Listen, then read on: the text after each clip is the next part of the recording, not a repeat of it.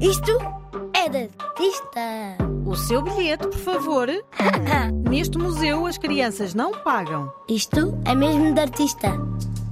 À direita, uma menina bebê. À esquerda, uma menina a fazer os trabalhos de casa ou a desenhar, mas com a mão a esconder o que faz. Para ninguém copiar. Lá ao fundo, uma menina mais crescida que acaba de sair ou de chegar, se calhar antes ou depois de uma brincadeira no jardim. Dentro da casa, um senhor e uma senhora idosos. Observam estas diferentes idades.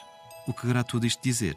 Se lermos o título desta obra, ficamos com algumas ideias. O tempo, passado e presente. Será uma pintura sobre as várias idades que atravessamos ao longo da vida? Foi Paula Rei quem fez esta pintura. Ela é uma das artistas mais famosas da arte portuguesa, seguramente a artista mais internacional dos séculos XX e XXI. Nasceu em Lisboa em 1935, mas viveu grande parte da sua vida em Londres, na Inglaterra. Morreu em 2022 Há muito pouco tempo. e as suas pinturas e desenhos e gravuras podem ser vistos em vários museus nacionais e estrangeiros, incluindo na Casa das Histórias, um museu dedicado à sua obra em Cascais. Ao longo de muitos anos, Paula Rego procurou novos caminhos para a pintura realista, aquela que retrata pessoas, situações, memórias ou histórias muito conhecidas. Para as suas obras, inspirou-se, aliás, nos contos populares e outras histórias, também em romances ou no imaginário fantástico. Outras fontes de inspiração muito importantes foram as obras de outros artistas.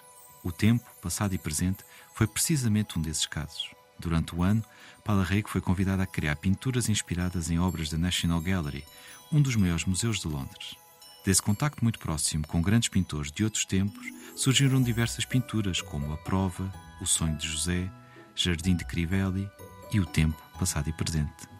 Esse contato íntimo com outras obras de arte explica por que razão surgem várias pinturas nas paredes deste quarto, onde encontramos as personagens. Qual é a razão? Algumas são mesmo obras conhecidas, outras são invenções da própria pintora.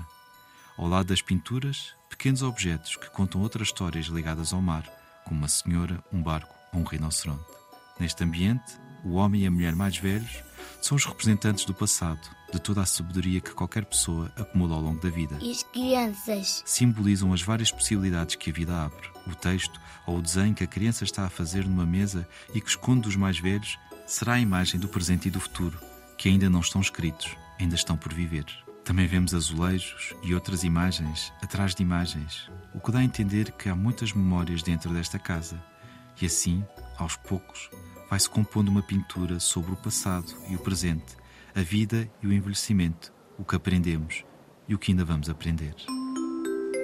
Este museu encerra dentro de instantes. O que te parece? Se formos à Casa das Histórias em Cascais, também podemos ver os quadros pintados por Paula Rego. Não é mesmo de artista?